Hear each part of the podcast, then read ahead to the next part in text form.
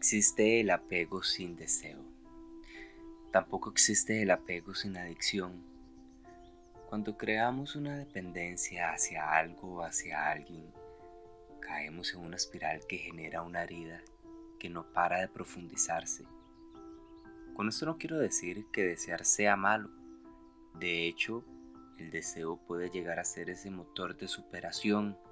Sin embargo, cuando llegas a desarrollar algunas vulnerabilidades que no controlas, el deseo puede llegar a manejarte a su antojo.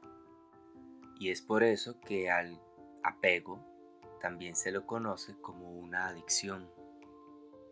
La lección número 3 del libro Desapegarse sin anestesia de Walter Rizzo habla sobre esto y lleva por título El apego siempre va enganchado a un deseo insaciable. Y es precisamente ese es el tema que vamos a desarrollar. Iniciamos esta práctica llamando a nuestra conciencia.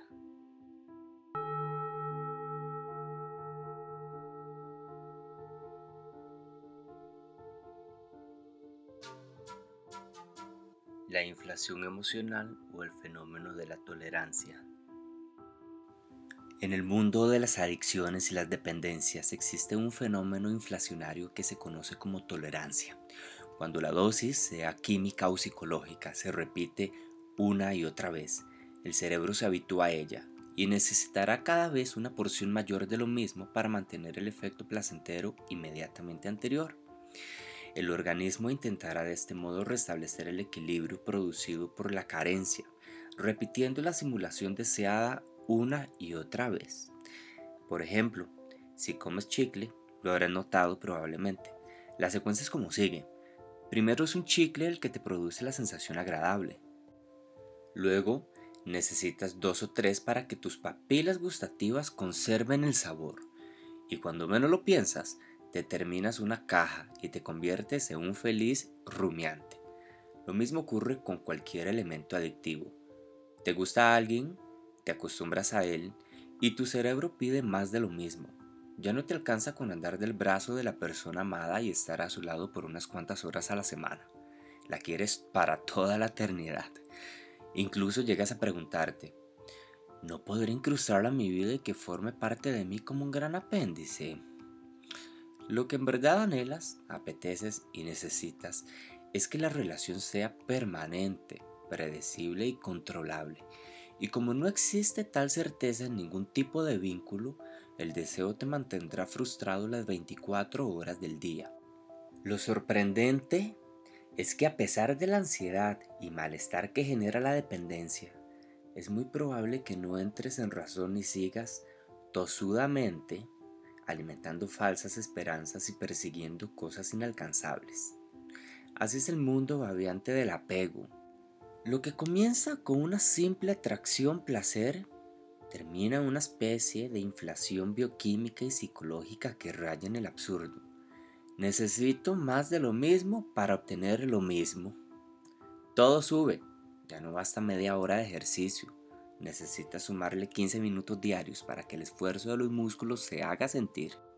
Al mes, ya estás en una hora y media extenuante y antes del año reúne los requisitos para ser considerado un adicto al ejercicio.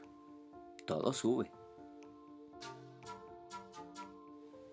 Me haces mucha falta, mucha falta, no sé tú. El proceso que subyace a la dependencia nunca se detiene y sigue profundizándose. Un plus difícil de procesar y manejar será su aparición, la nostalgia dependiente. Da igual que sea por alguien querido, un tractor o un bulto de papas, el mecanismo no cambia. Empezarás a extrañar el objeto o la persona de tu apego en cuanto te separes de ellos, así sea por unos minutos. En el inicio de una actividad agradable pensamos muy parecido a Buda. Si lo tengo bien y si no, también.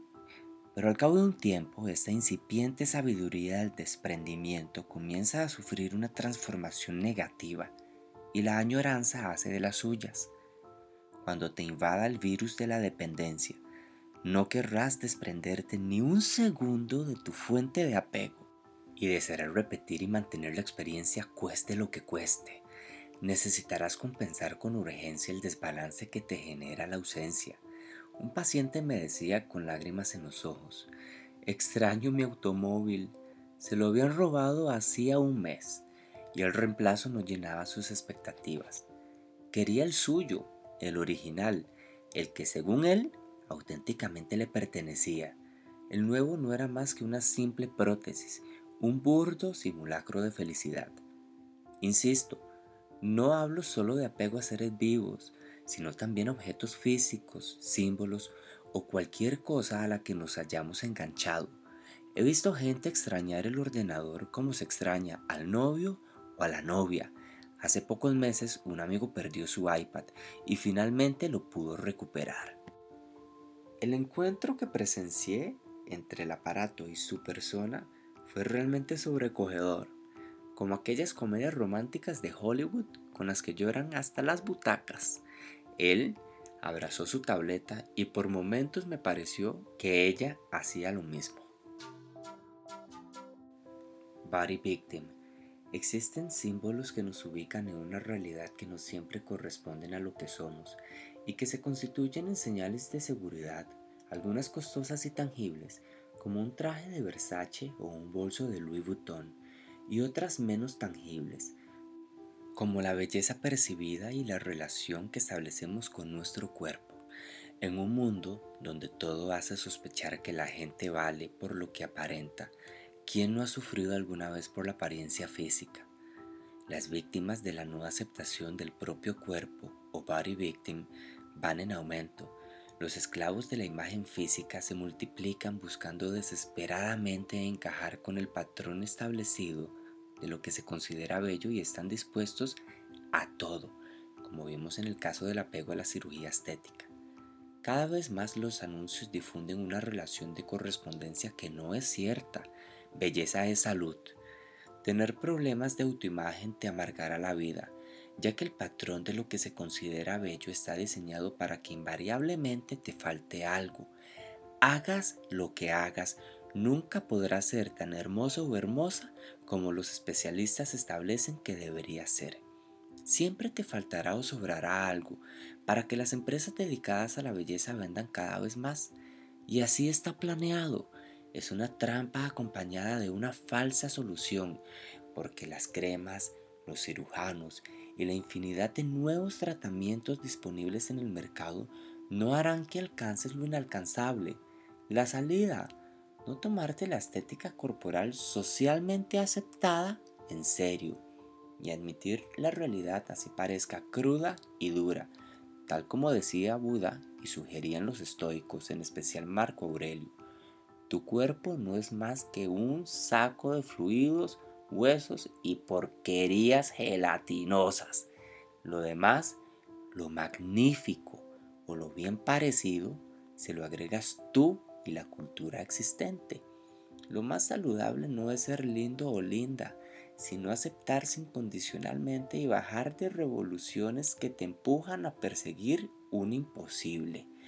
El Dhammapada, en su sabiduría, reafirma la anterior reflexión. Tarde o temprano, este cuerpo acabará extendido sobre la tierra ignorado, sin conciencia, como un tronco de madera inútil. Realismo estético. Crudeza liberadora que muestra el cuerpo en su natural evolución. Así no les gusta a quienes aman los concursos de belleza y creen que valen por su aspecto físico. Los que sufren de apego a la belleza no tendrán un minuto de descanso porque la vida les jugó una mala pasada. Envejecen segundo a segundo. La realidad implacable del tiempo les dejará en la piel más de un surco Así la lógica de la decoración o la simulación, maquillaje y demás intenten ocultar lo evidente. He aquí un conflicto típico, teñirse las canas o lucirlas con garbo y naturalidad. Intentar verse bien y gustarse sin obsesiones ni esquemas comparativos es adaptativo y funcional para la autoestima, pero angustiarse porque no somos físicamente como nos dicen que deberíamos ser, es apego despiadado y además estúpido. El glotón que llevamos dentro. Los apegados del mundo reclaman y exigen estar con sus fuentes de apego, porque además de producirles placer, seguridad y autorrealización, también le otorgan sentido a sus vidas. Por eso quieren más, por eso no se resignan a la pérdida. La cuestión no solo es fisiológica, gusto, placer, ganas e impulso, sino también existencial, significado. Ambicionar más, siempre más, a cada respiración, a cada instante, el amor que me das no me basta. Necesito más tiempo frente al ordenador. Si no salgo de compras todos los días me deprimo. Quiero más poder, quiero más dinero, no puedo parar. Y así. Montañas rusas emocionales auspiciadas por una dependencia que nos desplaza del cielo al infierno en un instante y luego nos sube otra vez. El apego es insaciable por naturaleza, ya que detrás de cada persona dependiente hay un niño insoportable y glotón que dirige los hilos y le apetece todo. En cierta ocasión, un pobre mendigo se encontró con un caminante que poseía un don especial. Todo lo que tocaba se convertía en algo valiosísimo. Al ver la pobreza del hombre mendigante, tomó una piedra, rascó su uña sobre ella y la convirtió en un gran diamante. Con eso podrás vivir el resto de tu vida, le dijo el mendigo. Este se quedó mirando el obsequio y respondió, bueno, tú sabes que la vida está muy cara, todo sube. El caminante entonces tomó un montículo de tierra, pasó su mano y le entregó una bolsa repleta de piedras preciosas. Toma, con esto serás uno de los hombres más ricos del planeta. El mendigo recibió la bolsa, la sopesó a ojo y mostró un gesto de insatisfacción. ¿Qué pasa? preguntó el viajero. No sé, murmuró el otro. De todas maneras, no estamos exentos de imprevistos. Asombrado por la actitud, el caminante exclamó, ¿Pero qué más quieres? El mendigo respondió sin tapujos, Quiero tu dedo. El arte de transformar un deseo normal en dolor de cabeza. La mente humana tiene la curiosa habilidad de convertir cualquier deseo agradable y relajado en un problema psicológico. El siguiente relato lo escribió una joven paciente para que luego lo analizáramos en la sesión de terapia. Dice, deseé con todo mi corazón un vestido que vi en una vitrina porque iba a ir a una fiesta.